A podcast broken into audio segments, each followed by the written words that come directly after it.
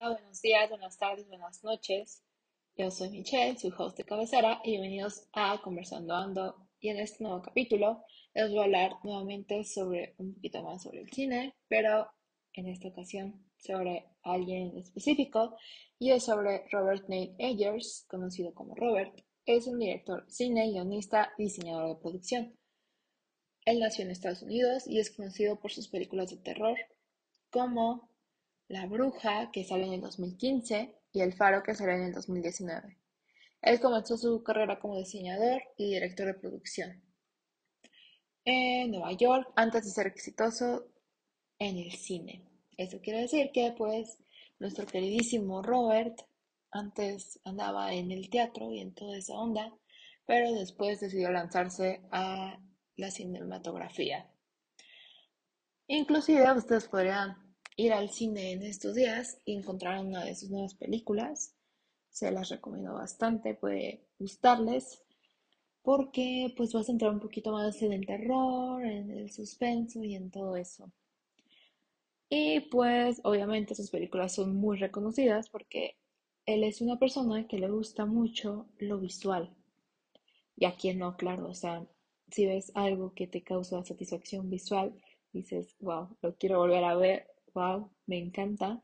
Y pues sus películas son reconocidas por todo eso. Y pues usan como ese filtro que pues a la gente le llama la atención. Y pues no cabe reconocer que pues cada una tiene una trama que nos interesa a todos. O sea, a quien no le va a interesar el terror, sobre toda esa onda. Y como dato interesante, a Robert le gustan las películas antiguas, que se vean viejas, como que ese tipo de formato. Y las adecua, pues obviamente a como le gusta, ¿no? Pero pues le gustan los cuentos de terror, le gustan los seres mitológicos como las sirenas, que de verdad yo digo que deberían de hacer como una película, una saga entera sobre sirenas. Creo que estaría increíble, dirigida por Robert. Y pues le gusta mucho, como ya lo comentamos, la belleza fotográfica, porque pues así son sus películas.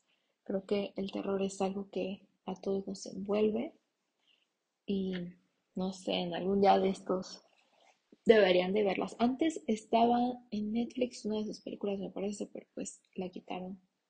Así que pues no queda más que buscarla en alguna otra plataforma que no sea Netflix o ir a verla al cine. Pero pues no queda más que decir que, como bien dicen, los efectos que puedan tener la película va a tener en el, en el consumidor, en quien vaya a verla. Y pues sí, pues es un gran, gran productor que les recomiendo ver cada una de sus películas.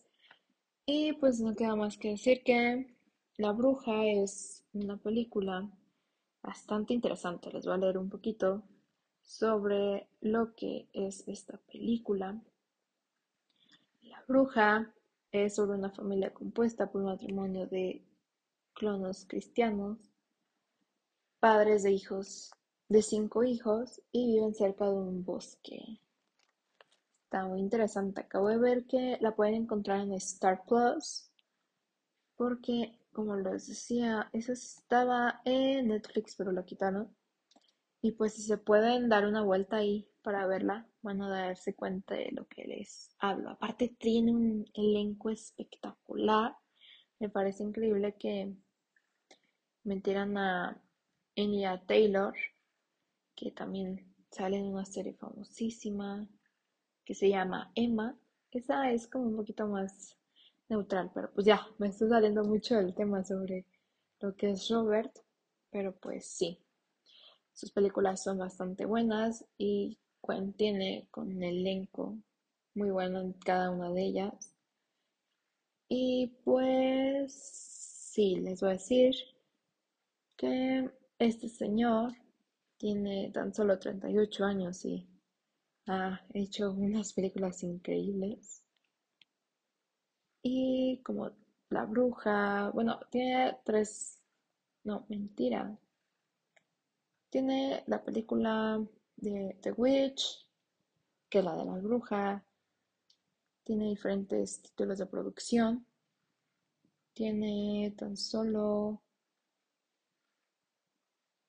como entre 15 títulos de producción. Y pues sí, si no hay nada más que decir así brevemente platicándole sobre este Robert, pues dense una vuelta para ver sus películas y platíquenme vía redes sociales lo que les pareció, lo que opinan de ellas y sobre lo que les gustaría ver en, en sus cintas cinematográficas de este gran productor. Y pues bueno, espero sus respuestas en redes sociales. Muchas gracias y nos vemos en el próximo episodio.